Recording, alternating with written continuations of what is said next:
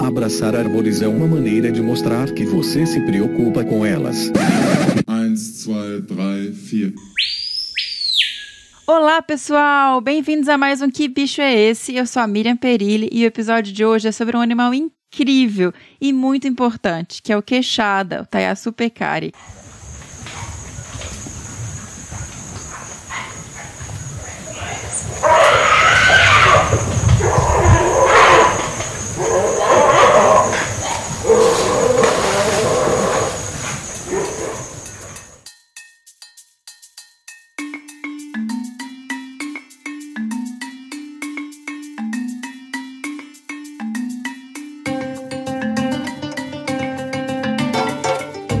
Tava morrendo de saudade de gravar Que Bicho é Esse? Estamos de volta aí depois de um pequeno intervalo, super animada para saber mais sobre o queixada. E para falar conosco sobre essa espécie, eu tive o grande prazer e privilégio de conversar com a doutora Alexine Keroglian. Alexine é uma cientista fabulosa e uma pessoa muito generosa, incrível. Fiquei muito feliz com essa oportunidade de conversar com ela. Bom, mas antes de apresentá-la, nós recebemos e-mails e eu queria lembrar vocês que nossa lojinha está online, cheia de coisas legais. Tem camiseta Seja Sua Própria Onça, tem caneca esmaltada, pets bordados e kits super completos de primeiros socorros. Quer conhecer os produtos? Corre lá na lojinha em www.loja.desabrace.com.br. Bom, e nós temos aqui três e-mails também sobre a vocalização do queixada que a gente tocou no último episódio, que o Fernando pegou um trecho da vocalização um pouco sinistra, né? Com um monte de barulho, assim, e, e um pouquinho só daquele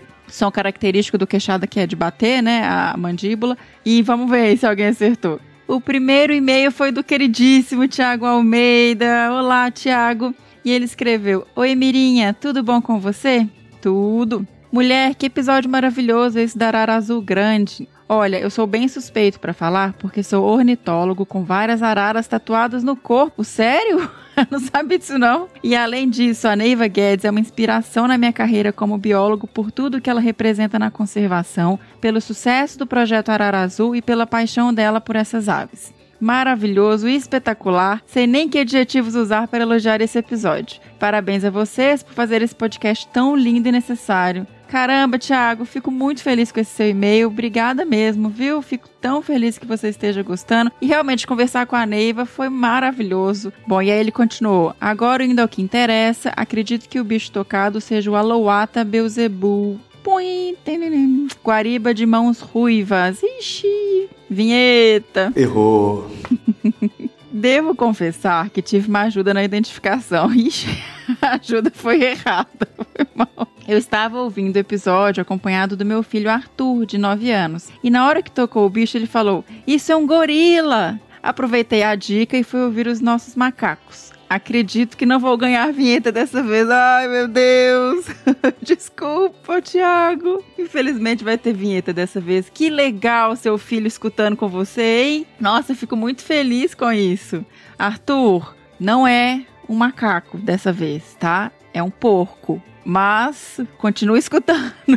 da próxima vocês tentam de novo. E aí finalizou com dessa vez são dois cheiros, um meu e outro do Arthur. Adorei, Thiago. Muito obrigada. Que legal seu e-mail. Manda aí um, um cheiro também pro Arthur. E hoje, saindo junto com o Que Bicho é Esse, a gente vai ter o Que Bicho é Esse Crianças de volta. Então, manda pergunta lá, coloca pro Arthur escutar também. Segundo e-mail foi da Áurea Arantes. E aí, Miriam, tudo bem? Desculpa aí se escrevi seu nome errado. Ela escreveu Miran. Tudo bem, normal. É Miriam. Tem problema não, Áurea. Bom, segundo minha pesquisa de alguns minutos aqui no Pai Google, o bicho de hoje é Alouata caraia, bugio preto. Nunca vi nem ouvi ao vivo e a cores, espero que faça muitas consultorias e possa ter esse prazer. Ih, também errou. E ó, outro bugio, hein, gente? Será que parece assim? Ó, que interessante. Vinheta para você também, Áurea. Errou. Parabéns pelo programa, tô amando! E agora escuto todos os dias no caminho pro trabalho e sai recomendando a torta e a direita. Esquerda, tá? Vamos pra esquerda. tô brincando. É, atentê. Áurea, muitíssimo obrigada pelo seu e-mail, adorei, fico tão feliz de saber que você acompanha e que divulga, olha que legal. Muito obrigada e da próxima vez você acerta, tá? Continua ouvindo e enviando e-mail pra gente. E por último, a gente tem e-mail da Carol Figueiredo, nossa querida apoiadora e super presente também é, no, no nosso mundo do desabraço, no, nas nossas redes sociais, no WhatsApp. E ela escreveu: Olá, Mirinha, olha eu aqui de novo, vou começar a disputar com o Thiago. Bora, a gente pode fazer. Ah, tive uma ideia, a gente pode fazer um campeonato, hein? Valendo um brinde, um prêmio, um brinde, um prêmio no final de tantos episódios, quem acertou mais? Gostei, vou, vou pensar nisso. Primeiro, o que falar sobre o episódio da Ele foi maravilhoso. Eu já era uma admiradora do trabalho dela e essa admiração só cresceu. E as araras são incríveis. Ver a resistência desses animais, sem palavras. Bom, vamos ao chute. Que vocalização assustadora. Fiquei imaginando ouvi-la em campo. Acredito que seja de um queixada. Ê, palminhas! Um Tayasu Pecari. Vamos ver se a onda de sorte continua ou se vem a vinheta para mim. Forte desabraço, Carol Figueiredo. Carol, acertou, parabéns, mandou muito bem, já tem um pontinho aí no placar. tá joia, brigadão, pessoal. Então vamos agora para a apresentação da nossa super especialista que conversou conosco nesse episódio, a doutora Alexine Keroglian. Alexine possui graduação em zoologia pela Drew University de Nova Jersey, nos Estados Unidos, mestrado em manejo de animais silvestres pela Universidade de West Virginia, nos Estados Unidos, e doutorado em ecologia, evolução e biologia da conservação pela Universidade de Nevada, também nos Estados Unidos.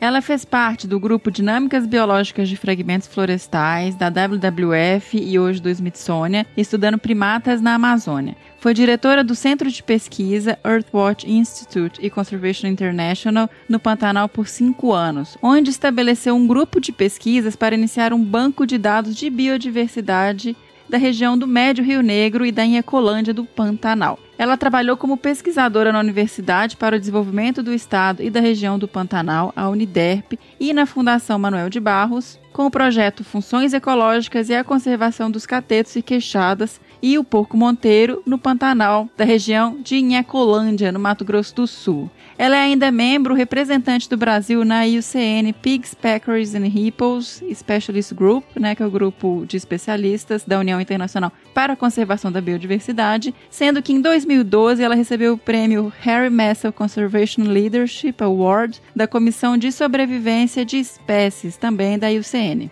De 2005 a 2017, ela coordenou o projeto Wildlife Conservation Society Brasil, do Pantanal, e atualmente segue como coordenadora do projeto Queixado, Peccary Project, e também como coordenadora fundadora da revista Ciência Pantanal com a WWF. Além disso, gente, a Alexine tem um montão de publicações sobre queixadas e outras espécies. É uma pessoa que também se dedica há muitos anos aos estudos desses porcos e de outros ungulados. Então, realmente é muito especial recebê-la aqui para falar um pouquinho com a gente sobre o queixada. Bora para a conversa?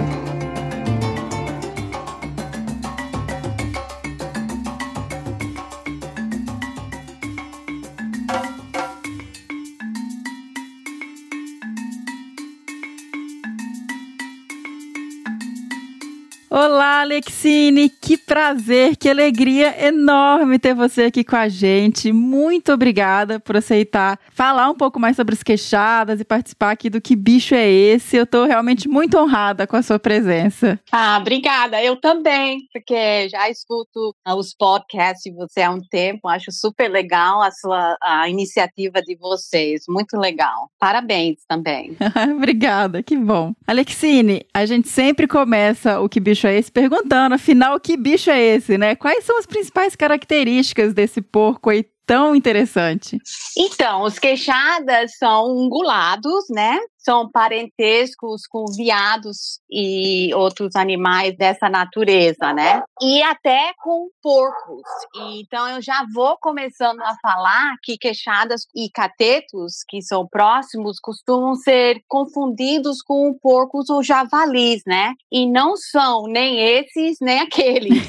e apesar de várias semelhanças na aparência, eles pertencem numa família separada, que a gente fala E fazem parte de um grupo de mamíferos de casco, que é ungulados em geral, e são exclusivos do Novo Mundo, das Américas. E eles têm três gêneros, os taiaçudes, e cada um com uma única espécie. Então, por exemplo, tem os queixadas, que ocorre aqui no Brasil, a espécie é Taiaçu pecari. Os outros dois espécies é catetos, que também ocorre aqui, pecari e tajaco. E o, o, grande itaguá, né, o Catagonus wagneri, que não ocorre, que nós sabemos, né, tudo, tudo pode mudar com mudança climática, etc., mas por enquanto eles não ocorrem aqui. Então são três espécies. Já os porcos e os javalis, eles é, são exóticos aqui nas Américas e pertencem à família Suidei. E aqui no Brasil só tem uma espécie e várias raças, né? Que a gente fala, igual cachorro, né? Tem várias raças. E essa espécie aqui é o suscrofa, né? O porco. E existe porcos nativos no Velho Mundo, várias espécies, 17 espécies, algumas ameaçadas, etc, etc. Mas aqui não, aqui é o suscrofa e é um exótico. Ela não pertence à nossa fauna nativa. Perfeito. E confundem muito. Isso foi uma grande preocupação quando abriu caça contra javalis. E aí o projeto Queixada fez um banner mostrando a diferença. E até os próprios jornais, quando publicavam, ah, abriu caça contra javalis, eles mostravam foto de um, de um dos um, taiaçuides, um cateto, um queixada. Aí, ah, não! Pelo amor de errado, Deus. Errado, errado, Aí eu fiz um monte desses cartazes, distribuí, falei, gente, não, não, não. Nesses é nativos, não pode caçar, sabe? Então eu queria já começar com isso. E os queixadas, eles são classificados como vulnerável na lista vermelha para a conservação da natureza, né? E cateto, eles não, não estão, mas os queixadas são, são classificados como ameaçados. Então isso é outra preocupação grande, né? E perfeito você trazer essa questão da comparação com o porco, o porco sus, crofa, né, que você mencionou, porque até aqui no grupo do condomínio eu recebo de vez em quando umas fotos, olha, o porco, os porcos do mato passando aqui na nossa reserva e tal. E eu, eu, falo, não, gente, não é esse, sabe? Realmente é importante. E, nossa, eu não, não, não sabia dessa questão do, da liberação do javali, dessa confusão que existe. Sim, é preocupante, né? Sim. Aí eu falo, é a primeira coisa que você pode falar é perguntar, tem rabo? Isso. Se não tiver rabo, não é porco, não é porco. Apesar que aqui no Pantanal tem a tradição de cortar o rabo, né? Uhum. Quando eles castram é, no Pantanal e deixa engordar, né? Aí Sim. você vai pensar, ah, pode ser um queixada muito gordo, mas não. mas não, em geral, porco, é, monteiro, javali, eles têm rabos, né? Tá. E tem outras características, mas assim, de longe, se você está olhando de longe, é, pode confundir, sabe? Uhum. Então eu sempre falo, olha, olha a bunda, tem rabo. Então, e tem, claro, várias outras coisas comportamentais, tudo, tudo é muito diferente, né, entre as duas famílias. Porque eles, na verdade, as famílias se separaram há 30 milhões de anos atrás. Então é muito tempo, é né? Muito. É, então eles são bem diferentes. Aqui a aparência pode né, enganar. E Alexínio Queixada, ele tem a característica, até pelo nome, o nome dele vem disso, né, de ter essa papada, assim, mais clara, né? É, branco embaixo do queixo, exatamente. E o cateto tem o colar, né, bonitinho, bicho lindo, né? Uhum. Tem um colar natural, e o queixado é maior que o cateto, o adulto pesa em média 30 quilos, já o cateto adulto é 18 quilos. Eles são bem semelhantes ecologicamente, mas assim, cateto tem bandos pequenininhos, né? 7 a 12 indivíduos. Já queixada pode ter de 70 a mais de 100 indivíduos, dependendo do bioma. Então, essas características são bem distintas, né? E eles têm, é, você até começou a mencionar aí quando a gente estava falando sobre a, o, a família, o queixado ele tem uma distribuição no Novo Mundo, nas Américas, e é uma distribuição ampla, certo? Sim, é uma distribuição bem ampla, desde a sudeste de México, a América Central, Norte e Centro da América do Sul. O Andes é uma barreira biogeográfica, né? E o cateto entra nos Estados Unidos, na parte sudeste. Então ela tem um pouco mais, é, de, é, uma área mais é, ampla. Queria trazer também um pouco que é uma espécie que vive em vários hábitats, né? Você tem na Amazônia, Pantanal Cerrado, áreas abertas, florestas. Como é que funciona isso? Na verdade, eles vivem em vários biomas, mas existe uma questão principal que a gente sabe hoje mais e mais. A gente sempre soube, mas agora temos mais dados ainda. Graças, eu tenho que mencionar meus parceiros, né? claro. A Malu, a Maria Luísa Jorge, que trabalha na, no Vanderbilt University, mas é brasileira. A gente, tipo, inverteu nossa, nossas vidas. eu, a gringa aqui, a Malu, a brasileira lá. Mas ela tem é, muitos alunos, né, que trabalham muito com esses dados. E a Júlia Oshima, que acabou de é, fazer a tese dela, quer dizer, é, acabou não, faz já um tempinho, né? mas também descobriu várias coisas super importantes. E basicamente com os colares GPS, que meio que mudou nossa vida, a gente sabe que um fator principal eles precisam de mato, sabe? Eles precisam de mato, porque são frugívoros.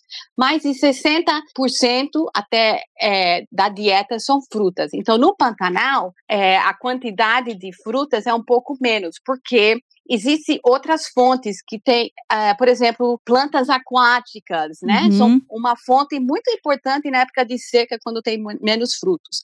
Já na Mata Atlântica e áreas mais florestadas, eles são basicamente frugívoros. Então, eles precisam de mato precisam muito de mato. Então, não interessa onde eles estão, tá. eles precisam de mato. Então, isso é uma questão super importante, assim, né? Em todos os ambientes que a gente estudou, tipo áreas fragmentadas, ou comparando com áreas contínuas, vamos supor o Pantanal, né? É, eles podem realmente viver em áreas agrícolas, mas os fragmentos precisam ser conectadas, precisam ser de um tamanho é, tipo mínimo 2.300 hectares, que foi um número adquirido por mim e pela Júlia em, em, análises diferentes, que achei super legal. E como uh, os, as análises uh, da Malu mostrou também que eles podem estar numa área de ambiente que tem, vamos supor, entre 60% de mato, mas a área de vida é 80% a 90% dentro da floresta. Olha então, só. Uhum. Mas o que, que é a coisa-chave? Corredores ecológicos. Perfeito. Corredores, sabe? Uhum. Então, então, isso é torna como um, um indicador de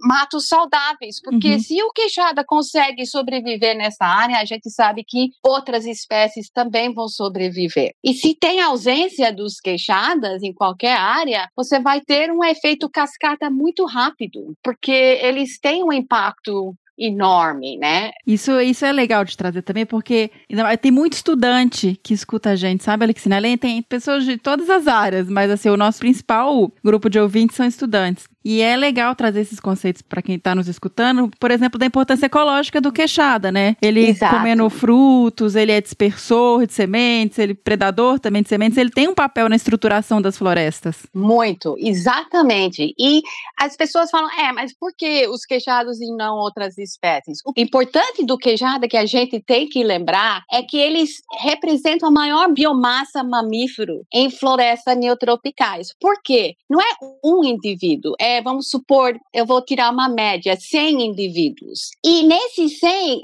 indivíduos, você pode ter 3 mil quilogramas. Então, é tipo um peso de um elefante, que pode variar né, dependendo da espécie, entre 3.300 a 7.000 quilogramas, né? Uhum. Então, esse impacto é muito forte. Por isso que quando remove, o efeito cascata é, é rápido, é Sim. rápido. E isso, graças aos colegas do Unesp Rio Claro, a turma do Mauro Galetti lá no Labic, muitos alunos usaram é, a situação na Mata Atlântica para ver o que, que acontece quando não tem o fator queixada e como muda rapidamente, aumento de roedores uhum. excessivamente, aí isso aumenta enormemente o predação em certas frutas, é, sementes, é, é, coquinhos, palmito, gerivá. Então, já começa a ter esse desequilíbrio rápido. E realmente é rápido. Então, eu não sou o tipo de pessoa que é espécie cêntrica, eu gosto de falar, porque hoje em dia acho que nós não temos muito tempo para isso. O que nós podemos fazer é estudar uma espécie, mas ter a garantia que ela é usada como uma ferramenta de conservação. Sim. E isso que eu tento fazer, sabe? Uhum. É mostrar, olha, os queijadas, eles são um indicador. Então, uhum. vamos pensar. Eu amo todas as espécies. Não, eu acho queixada maravilhoso, lindo, sexy, Sim. tudo, né? Mas eu tô nisso porque eu quero ver a biodiversidade de animais silvestres, de plantas, vegetação e tudo. Então, eu quero usar como uma ferramenta, né, para conservação, né? E outra questão importante que eu acho que os queixadas trazem, eles precisam de áreas de vidas enormes, né, com qualidade. Ou seja, ele tem um efeito que a gente chama de espécie guarda-chuva, né? Se você Exato. protege ele, você protege tudo que está ali dentro. Exatamente. Eles são realmente espécie paisagem, espécie guarda-chuva, espécie tu, espécie chave. É uma e, aula e... o queixado, né? De ecologia. Totalmente, totalmente. E você falou tudo agora, porque realmente não é qualquer fragmento de 2.300 hectares. Né? Não é qualquer fragmento. Se ela não tiver qualidade de habitat, ela não vai ficar lá. Se Sim. ela é seca, não tem água suficiente, não tem conectividade, ela não vai conseguir, porque realmente a área de vida deles pode ir de 3 mil a mais de 10 mil hectares, dependendo da região sabe? E Alexine, como é que funciona assim dentro é, da vara, né? É igual porco. É, como é que bando, é a né? relação né? Social e a, e a, composição desses grupos? Porque tem grupos gigantescos, tem grupos um pouco menores. Como é que, que funciona essa questão entre eles, assim? Então, isso é uma coisa que a gente vem descobrindo aos poucos, desde a da minha tese de doutorado, que a gente não, realmente não sabia nada sobre queixadas, nada. E aí eu comecei a ver, né, com meus colares, é, na época era VHF, né? Tinha que ficar atrás deles o tempo tá, inteiro. Eu vou te falar, quando eu comecei não tinha uh, armadilhas fotográficas, não tinha GPS, não tinha é, GPS mesmo, né? Não Sim. tinha é, colares GPS, nada disso. Então eu, eu, eu, era da época da caverna, sabe? é, já estou dando minha idade aqui, mas tudo bem. É, então, o que a gente descobriu com os colares é que eu pegava um indivíduo aqui, outro indivíduo ali, e de repente, com a triangulação e os bips, eles estavam juntos. Aí se separaram. Aí estavam. Então tinha um fusão-fisão entre bandos. E eu consegui entender muito bem a situação dos queixadas, porque era uma área fragmentada lá na, em Caetetus, né? Estação Ecológica de Caetetus. Que é de Mata Atlântica, né? Exato. E eu descobri eles estudando mico-leão preto. Eu falei, mas por que, que esses bichos estão aqui? Geralmente, na, na, descrição dos animais na literatura, é nada quantificativa, né? Mas falavam que eles exigem uma área de vida igual de uma onça pintada. E eu aqui, num fragmento de 3 mil hectares, vendo um monte de queixada atrás de mim, e eu atrás dos, dos micos leões pretos, né? Então eu falei, putz, isso que gerou a minha curiosidade para fazer a tese de doutorado, né? Então aí a gente soube que realmente tem esse fusão.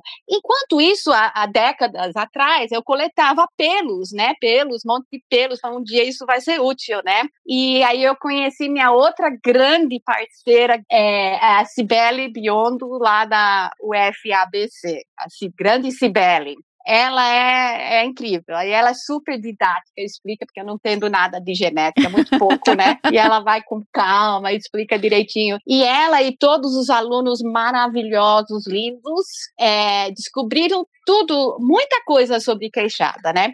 Aí, quando eu fui no Pantanal, eu tive o, o poder de poder capturar mais bichos de uma vez só. E foi assim, 400 bichos capturados e com veterinária lá tirando sangue. Caramba. E aí a gente começou a entender a estrutura populacional. E eu chipava todos, né? Então, até antes da genética confirmar tudo que eu acreditava, é, eu capturava e eu escaneava para ver qual bicho que era e onde foi capturado. Aí eu comecei a ver, pô, esse bicho foi capturado uns 5 quilômetros daqui está aqui com esse bando, né? Eu falei, putz, nossa, que confusão, o que está acontecendo? Mas graças ao trabalho da Cibele e turma, a gente sabe hoje que realmente um bando inteiro é parentesco. Tios, tias, irmãos, irmãs, é tudo parentesco. Esse bando gigantesco se divide em subbandos. Por quê? Vamos supor, a população tem mais de mil bichos, certo? certo. Como que mil bichos vão se alimentar? É impossível, né? Uhum. Não tem fruta suficiente numa árvore para alimentar mil queixadas. Então, eles se dividem em subbandos. Entendi. Esses subbandos têm fusão fisão, quer dizer, eles se juntam, separam, se juntam, separam, Olha né? que loucura, gente, que legal. É, e nisso, é, por isso que tem tanta sobreposição entre Uhum. Subbandos, quando a gente faz essas análises de área de vida, pô, é 60% de sobreposição entre esses subbandos. E eles vão que nem um trem, porque tudo é frutas. Eles se movimentam não por sexo, não por dominância, nada. É alimentação. Eles vão e, e cada mês tem um fruto, eu falo, o fruto do mês. E tem algumas espécies de frutas que duram seis, sete meses, tipo palmeiras costumam Uhum. durar mais tempo, mas tem frutas tipo a mescla, canela, outras frutas que é meio rápido a chuva de frutas. Então, eles sabem quais são as frutas do mês, tem rotas, e eles vão em fruta em fruta, aquela fruta é dominante, esse mês é jatobá, eles vão em pé de jatobá em pé de jatobá, Aí vem um pouco de, de uma palmeira, que a curi é a palmeira mais comum, vão na curi, depois é jatobá, jatobá, jatobá, sabe? Então, isso a gente sabe porque a gente seguiu essas rotas, né? E aí eles esperam um tempo para deixar a árvore, né? Cair mais frutas, deixar soltar mais frutas e volta e faz a rota. Isso, como os diferentes subbandos, é tipo um trem, né? Vai um, aí vai o outro, depois de alguns dias, e eles vão caminhando assim no mato. E Olha. se dividem nesses subbandos. Que De, de 70, aqui a média no Pantanal é 70 indivíduos por subbando, né? Então, por isso que eu desenvolvi o termo subbando desde o meu doutorado, porque eu falei, não, é uma população que se divide em subbandos, né? E aí confirmou de novo no Pantanal, sabe? A mesma coisa. Isso é interessantíssimo. Então, na verdade, você está considerando um único grupo enorme, né, que está todo É. separado. É, é mais eficiente, né? Sim, sim, Em faz muitos sentido. casos. Sim. E aí, outra coisa legal da parte, a gente está falando da parte social e de bandos, é que não, queixada não tem dimorfismo sexual. Uhum. É, o macho não é maior que a fêmea, fêmea não é maior que o macho. E ah, também a- o grande laboratório da Cibele é, descobriu que o comportamento sexual deles, é, de sistema de acasalamento, é promiscuidade. Aham. É, a gente fala que todos têm direito ao ca- acasalamento, né? Tanto Sim. machos como fêmeas. E tem filhotes com mais de um parceiro. Olha só. Então, Uhum. isso explica a- a- como eles são coesos, né? Uhum. Muito unidos, né? Entendi. Sempre tem cafoné, eles se comunicando fisicamente, se esfregando, porque tem a tal glândula, né? É, uns 30 centímetros em cima do rabo, né? O toquinho de rabo. E todos têm, todo macho, fêmea. Então, não tem dimorfismo sexual. Isso meio explica a promiscuidade, né? Sim. Então não tem aquele estresse de ter um dominante macho. É. Às, às vezes tem é, estudos em cativeiro que fala sobre isso, mas na verdade na vida silvestre não tem o porquê, né? Eu nunca vi briga, assim, eles têm aqueles brigas de brincadeira, assim, mas dificilmente eles vão lá, vai um macho um fêmea lá, num cantinho um pouco separado do resto do bando, se juntam, faz aquele momento de amor, né? E vai, sabe? E é interessante porque você vê que todos têm um cuidado dos filhotes, protegendo, né? Quando eles estão deitados deitando ou, ou descansando, estão tudo em cima um do outro, sabe? É muito carinho entre. Carinho é, é meio antropomórfico, né? Mas, é, Ah, mas, mas tem esse demais. constante contato entre Uhum. eles, sabe? Tirando carrapato. É grooming, né? A gente Sim, fala é muito fantástico. grooming. Isso aí também é, é extremamente interessante, porque eu acho que é o que permite, igual você falou, ter essa coesão e ter esses grupos gigantes, né? Eles estão todos. É, e na verdade, o padrão sexual favorece um pouco as fêmeas, né? 1,7 fêmeas por cada macho, sabe? Tá. E isso são em vários locais, sabe? Vários locais viram isso. E eles reproduzem ao longo do ano inteiro, Alexine? Ou tem uma estação? Aqui, no Mata Atlântica, áreas que é muito sazonal em termos de clima, a gente descobriu sim que tem sazonalidade de, de nascimentos de, Uhum. de filhotes e que ocorre no pico de produção de frutas, na Tá. verdade, porque eles são precociais, eles nascem já andando, diferente que os porcos suidei, que são igual cachorro, nasce aquele monte de,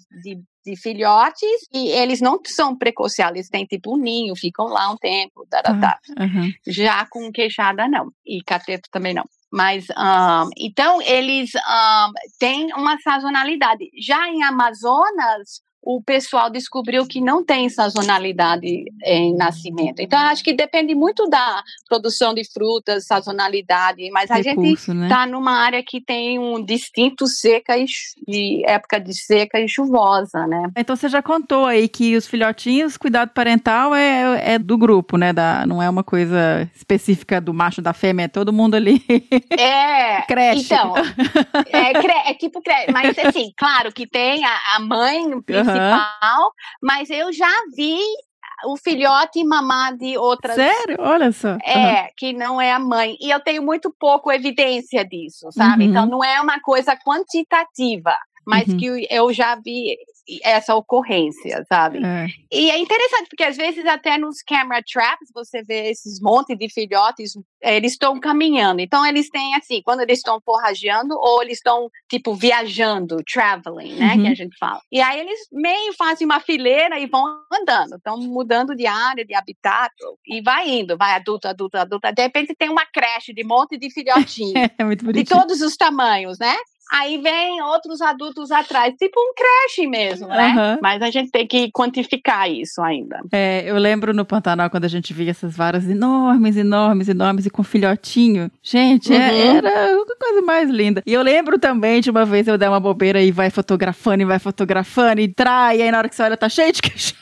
e. Como eles estavam com filhote, eu acho que talvez por isso, mas eles me deram aquela ameaçadinha, assim, fizeram umas vocalizações, tipo, ó, libera Exato. daqui. E aí, inclusive, vamos falar dessas vocalizações? Como é que é isso no Vamos. grupo, na, na vara? Então, eles têm várias vocalizações, né? Um é esse, quando eles estão forrageando, parece um motor de carro. Hum, hum, hum, né?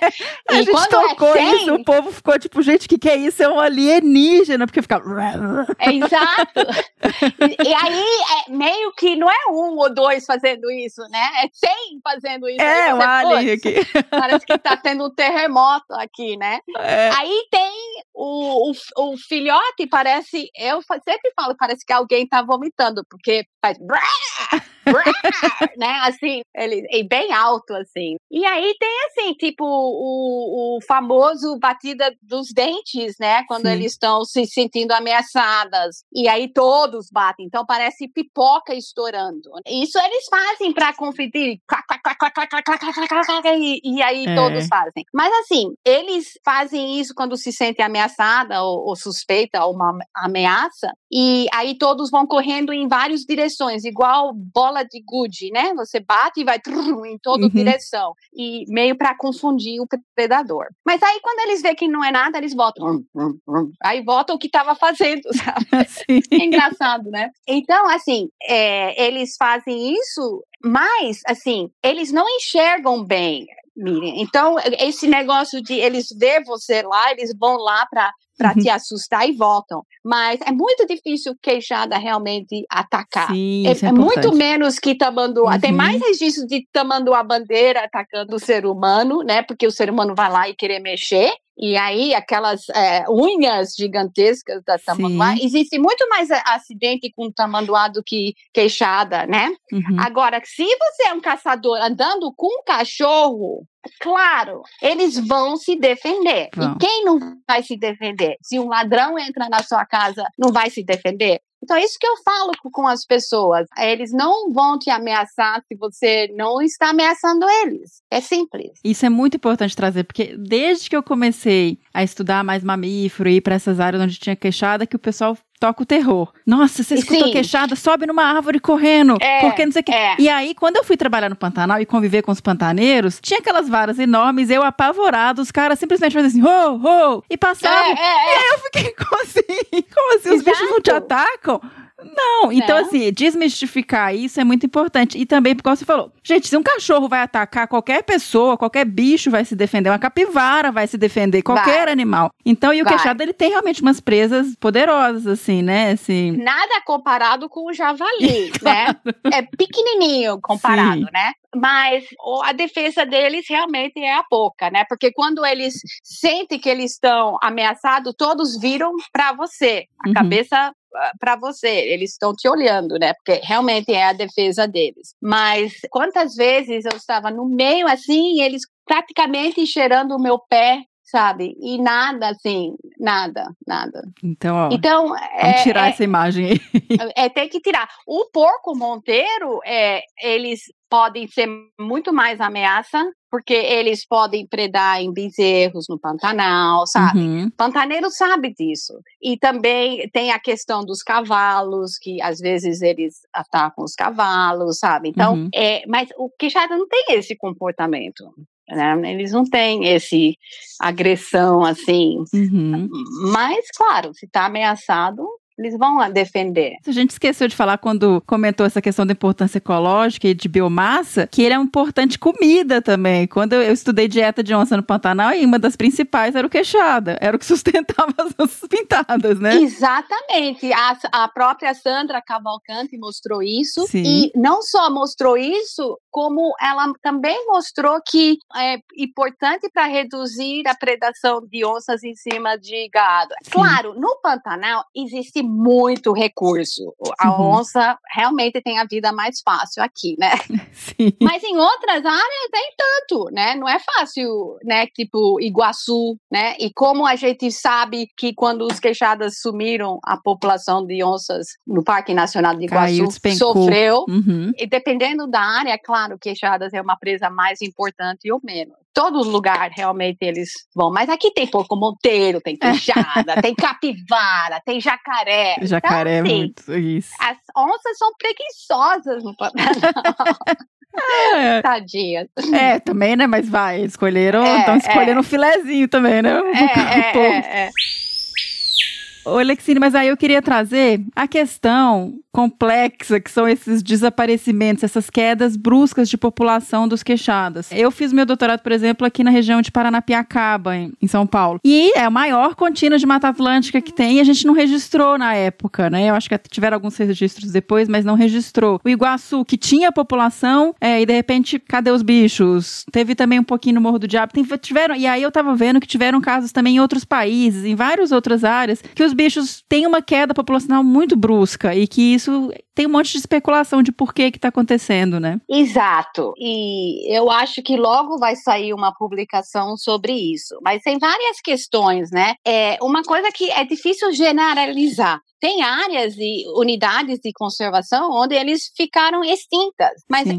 no caso de Iguaçu, em torno de Iguaçu existe muita caça. E Sim. caça pode causar extinção local dos queixados. É muito fácil. Até o Carlos Pérez fez uma publicação lá na Amazonas como os caçadores podem eliminar um subando e, e muito rápido. Então, existe isso. Aí tem a questão de o fragmento ficar muito pequeno e ficarem extintas. Sim. Mas, assim, em outros casos, o pessoal discute muito esses ciclos naturais das populações de queixadas, que é uma coisa que eu não tenho muita experiência, não testemunhei, mas é tipo, é, tem colegas tipo na Guiana Francesa que também sofreram lá uma queda de, de queixadas. Ela sugeriu também que pode ser a caça, dos mineradores no sul, é, mas teria que ser muita caça, né? Porque é Sim. uma área preservada. Então a gente tem essas coisas que a gente não entende muito bem, mas tentamos discutir nesse artigo, né? É, documentando até no Morro do Diabo, né? Sim. É que vocês conhecem bem lá, né? Meio deu sumiço.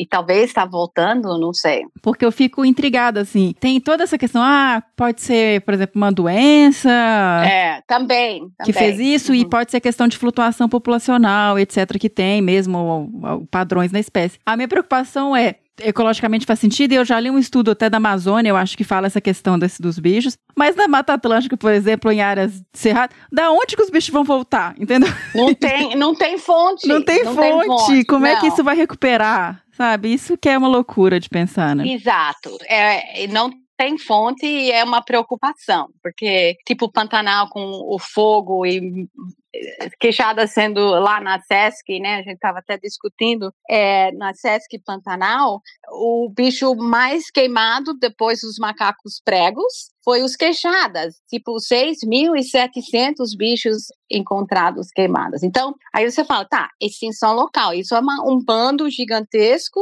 aquela área é, Uhum. vai sofrer extinção local. Mas, assim, lá tem fonte, tem outras áreas que eles podem, né, chegar Uhum. para lá e se tiver alimento, né, o problema também é que queima o maior recurso deles também, então talvez demore, tudo isso tem que ser estudado bem, mas entende que essas coisas, essas extinções locais, depende de onde é, que nem você falou, acabou, tchau, Uhum. sabe? Só Sim. se fizer um programa de reintrodução. A gente falando um pouquinho agora das ameaças, igual a gente tem falado. Aí tem a perda de hábitat, a gente já discutiu, você já explicou bastante aqui também essa questão de ter áreas, precisar de áreas grandes, de qualidade, tem a caça. E para as pessoas entenderem, porque são muitos, os bichos, né, são varas enormes, mas quando eles são caçados, eles estão também todos juntos, então morrem muitos, né? A pessoa Morre. pega e não é um bicho que sai, é É, é, é um bando inteiro, pode ser. Se tem três, quatro, cinco caçadores pau, pau, pau atirando, fácil, fácil. E eles são barulhentos, né? Eles não são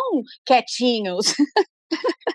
Igual eu, super blá blá blá blá blá, e comendo com boca aberta e mastigando e crack crack, né? Mas é, infelizmente isso não é um comportamento que favorece, né? Uhum, Mas o fato que eles são inúmeros, eu acho que isso é, né?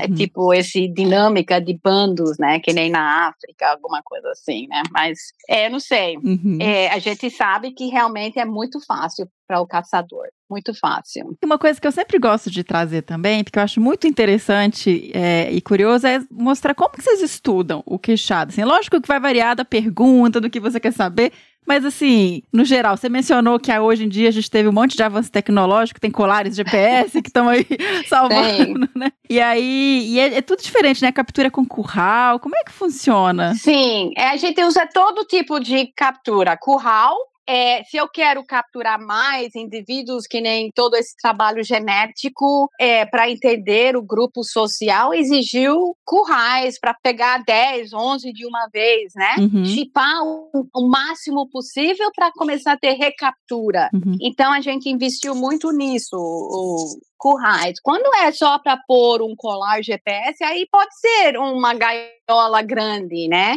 É, aí você pega um ou dois indivíduos, ok. Mas então depende, é que nem você falou, exatamente isso, depende da pergunta.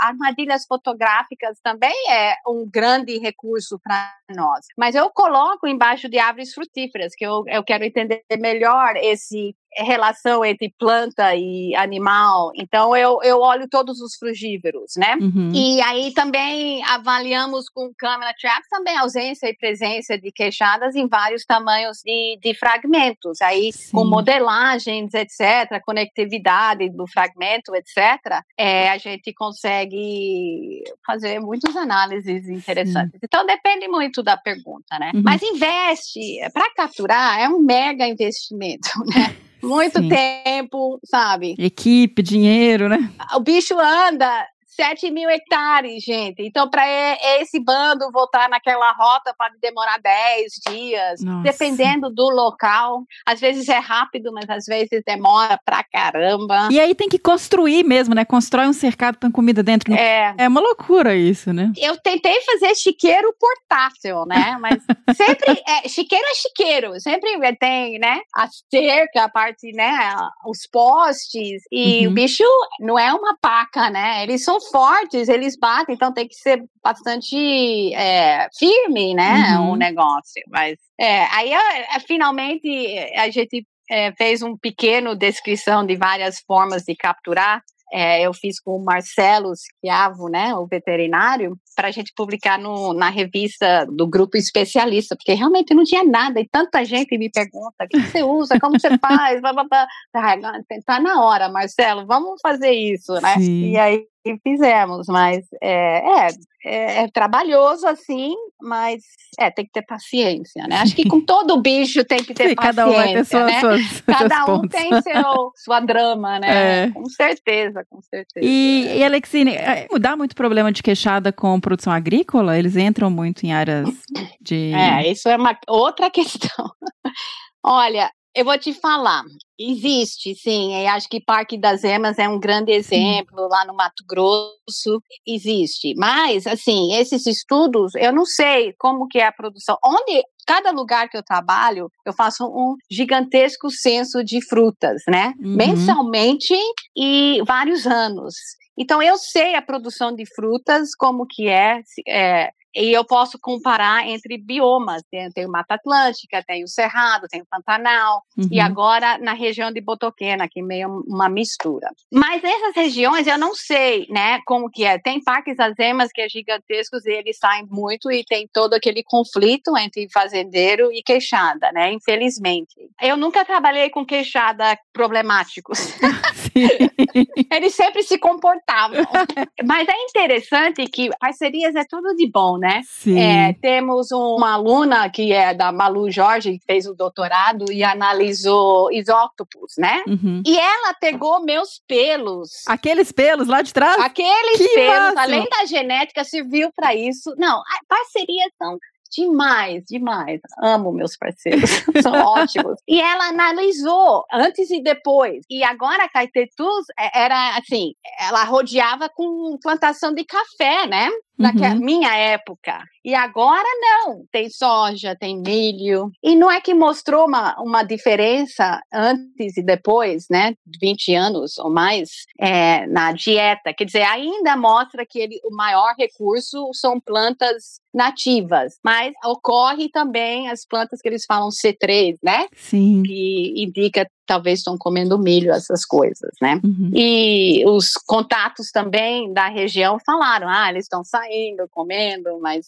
não é muito conflito, né? É pequena escala comparado a EMAS, né? Agora, aqui em Bodoquena, infelizmente. é, a região está mudando a paisagem, que era mais pecuária, agora está tendo muito soja e milho. E nós temos é, provas que realmente eles saem e comem milho, não muito distante do mato, estão comendo milho e estão voltando. Mas ainda 90% dos pontos dos queixados são dois anos de colar GPS três, quatro bandos, eles ainda estão é, comendo mais frutas nativas e tem aquele ocasionalmente estão saindo e comendo milho. É, são nessas áreas que os bichos têm essa paisagem cercada de área agrícola, então. Sim, porque nós estamos falando, a gente trabalha com fragmentos em torno do Parque Nacional de, de Bodoquena, da Serra da Bodoquena. E são fragmentos, é, alguns são grandes e tudo, mas é, eles estão é,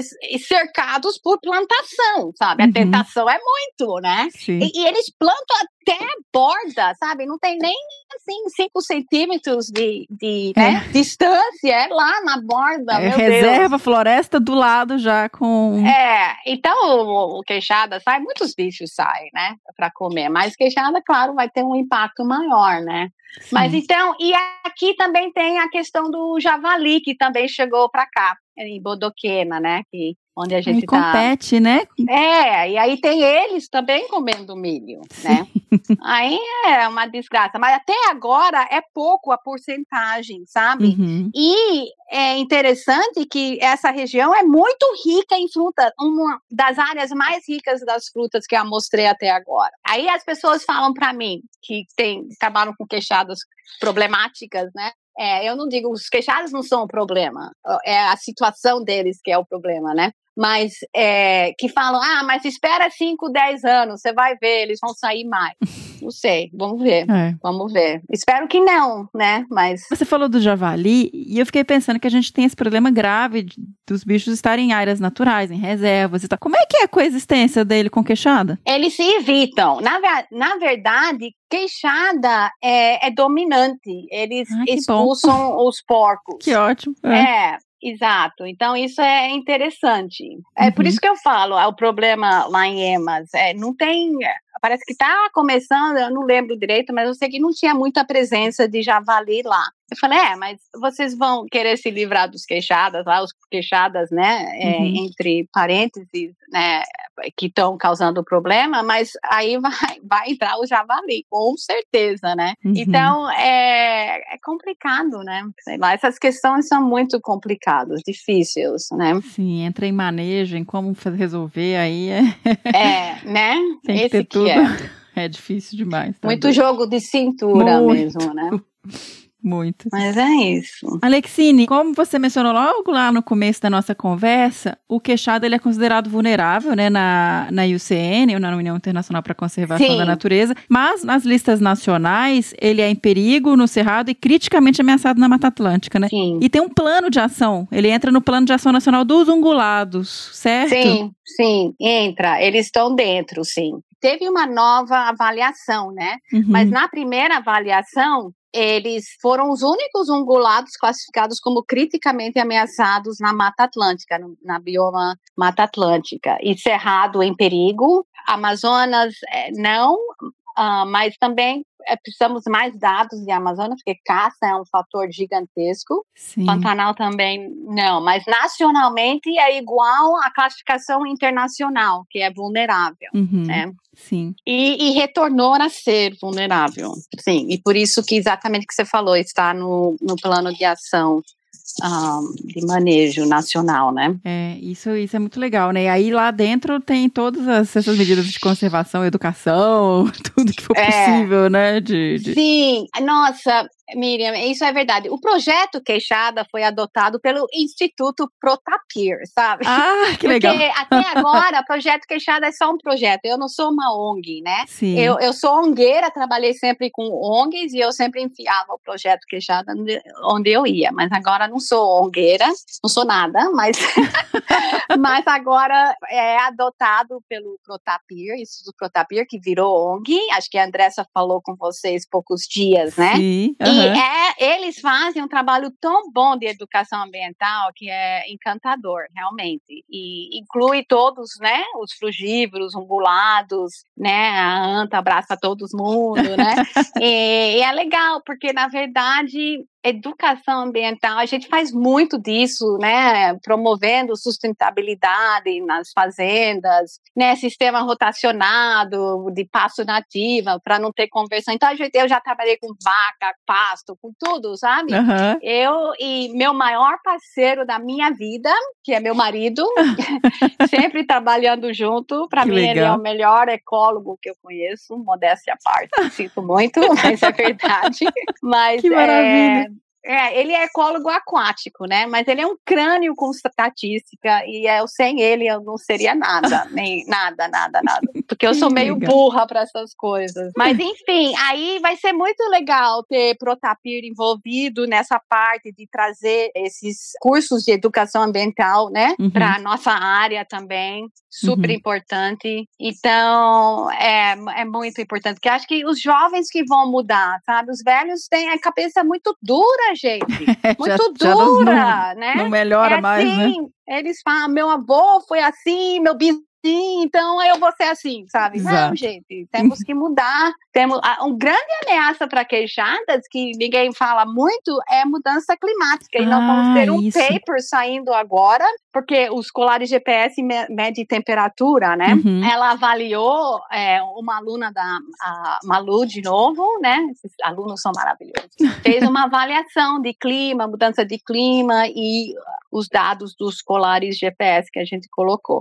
E, e- e realmente indica que é, mudança climática é fatal. Meus estudos de produção de frutas mostram a sazonalidade. Produção de fruta é mais alta com chuva. Uhum. Então, essas secas e tudo afeta a, a produção, né? Sim. Então, a gente tem três coisas. A gente sabe que os filhotes nascem em época de alta produção de fruta. Sabemos que frutas são relacionadas à chuva. Então, a mudança climática é uma grande ameaça. Sim. também. E essa questão da, da temperatura corporal também é bem grave, né? Dependendo do lugar, o bicho não suporta Não um calor tão. Exato, exato. E ela mostra como a atividade e temperatura eh, afeta o bicho, o movimento do bicho. Olha Exatamente. Que, gente. Vai sair logo, logo. Eu, te, eu te Nossa, falo. Curiosa. sair. Sim. Uhum. Então, aí, olha só que legal. Isso até dá também pra gente encerrar falando disso, porque eu queria te perguntar, Alexine. Primeiro, eu queria te fazer um elogio, porque durante a nossa conversa, além de você dividir esse tanto de informação e de conhecimento e de história natural e de convivência com os queixadas, você trouxe uma coisa que eu acho fundamental e que a gente fala muito aqui no podcast, que é questão de conservação e estudos e pesquisa. Você não se faz sozinha. Então, assim, você trouxe, você falou de um monte de parceiro ao longo da conversa, você falou tanto que você ama seus parceiros, ou seja, é a construção coletiva, né, da ciência Sim. e da conservação, que eu achei muito bonito isso que você trouxe. Mas eu queria te Obrigada. perguntar agora também, quais são os próximos passos dentro da conservação do queixada, assim, para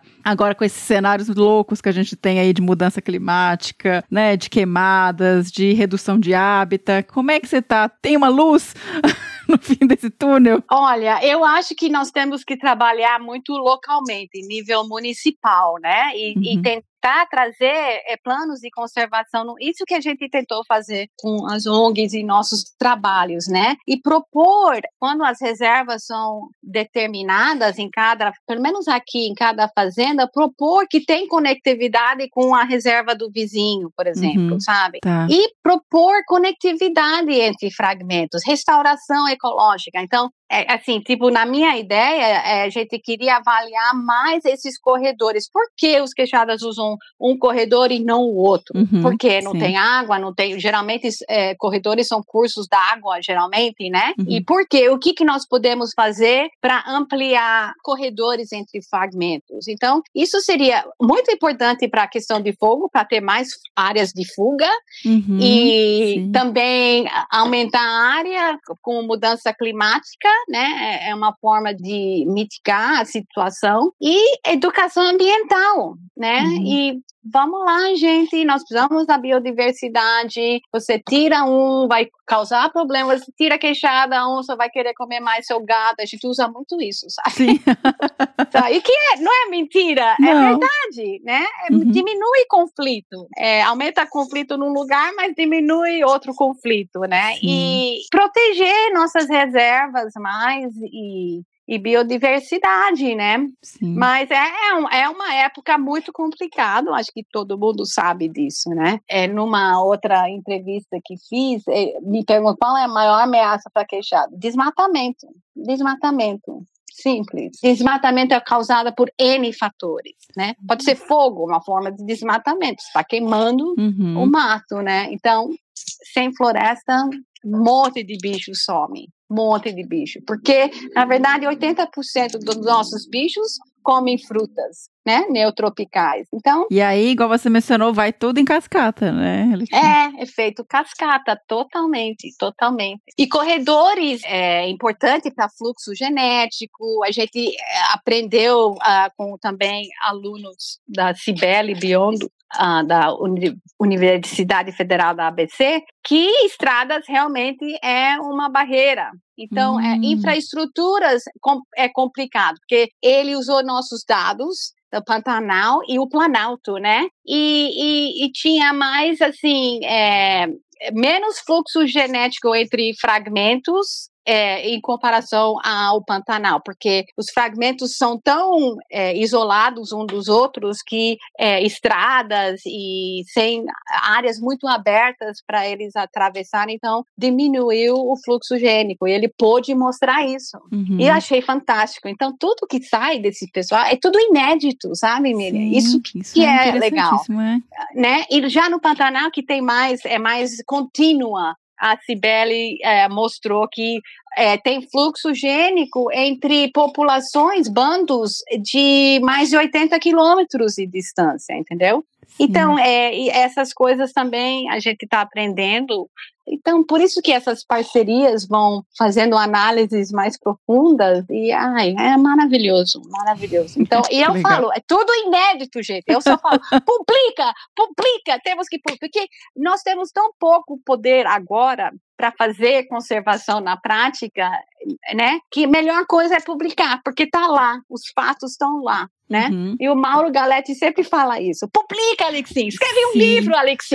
Publica, Alexim. Tá? Aí eu passo para a Cibele, Malu e todos os alunos. Você tem que publicar, gente. Mas tem. Né? Gente, quando tá dentro da nossa gaveta, não, como é que faz? Não, não é, não. não é, não é, não é informação, porque tá escondido. E aí, eu tenho até seguido um, um eu comecei a acompanhar uma iniciativa que eu achei fantástica, que chama, acho que é Conservation Evidence, que é isso, eles juntando informações sobre conservação para poder usar como base de evidência para atuar na prática. Então, se não isso. tiver isso disponível, gente, não tem como. Exato. Por isso que aqueles papers de ecologia que saiu muito da Unesp, né? Biometria, essas coisas, né, no Ecology, é, dos dados de armadilhas fotográficas, eu entrei em todas. Eu tenho esses, tenho esses, tenho esses, né? É, sim. Porque primeiro seus dados vão ser usados por muitos, né? E tem que soltar, você tem, tem. que soltar, não é, morrer com esses dados não adianta nada, sabe? E é isso, é assim, aí eu acho que até outra questão de falar. Tá com dificuldade de soltar, de publicar? Parceiro, Vamos fazer junto, né? É. Assim, é, só não fica exato. amarrando as informações, guardando para si. Não, não adianta. Não adianta. Não adianta. Muito prefiro ser coautora milhares de vezes do que ser a primeira autora poucas vezes, uhum. entendeu? Porque eu sei que tá saindo. Eu não sou dona, eu sempre falo, eu não sou dona dos queixos, eu sou a rainha dos queixos. não, tô brincando. Mas assim, agora Muito o bom. bicho, gente, quando eu comecei e hoje a diferença em publicação sobre a importância dos queixadas no ambiente, interações ecológicas, uhum. que é tudo sobre o que, que nós estamos preservando. Não estamos preservando só as queixadas, nós estamos preservando interações ecológicas. Sim, ecossistemas e isso que inteiros, é biodiversidade. Né? Então, hoje, agora, tem muitas. Eu não dou conta de quantas vezes tem publicações, né, falando do, da importância dos queixadas, é, multi, uh, multipapéis ecológicos, predador de semente, dispersor de semente. Às vezes eu brigo, porque eles publicam, ah, eles são predadores de semente. Não, eles são dispersores também. Sim. Então, é isso, não podemos esquecer, não pode usar eles como um fator só predador. Uhum, perfeito. Então, assim, é, é, mas a gente está vendo muito, muito mais produção de artigos nesse nível, que é super importante. Ai, Alexine, que delícia de conversa, muito, muito obrigada por obrigada, ter aceitado eu. conversar com a gente sobre os queixados. Obrigada, Miriam. Espero que seja vantajoso, sabe? Ah, maravilhoso, nossa senhora. muito bom.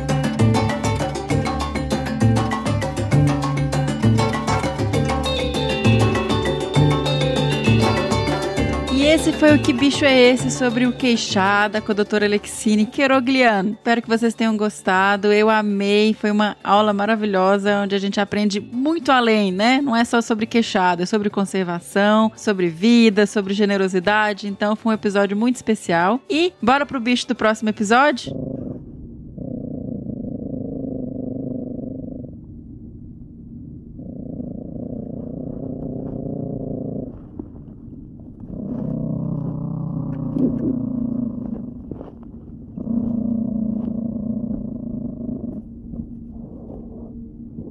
Se você souber ou desconfiar que bicho foi esse aí que a gente acabou de tocar, envie sua resposta para bicho@desabrace.com.br. Então nos siga nas redes sociais, no Facebook em Desabraçando Árvores Podcast, Instagram, arroba Desabrace, no Twitter também, arroba Desabrace. Caso você queira e possa doar e contribuir com o nosso projeto, é possível fazer doações a partir de um real pelo Padrim em www.padrim.com.br barra desabrace e no Catarse em www.catarse.me barra desabrace. Em caso de doações pontuais, elas podem ser feitas pelo PicPay em arroba desabrace. E foi isso, até o próximo Que Bicho é Esse? Beijo!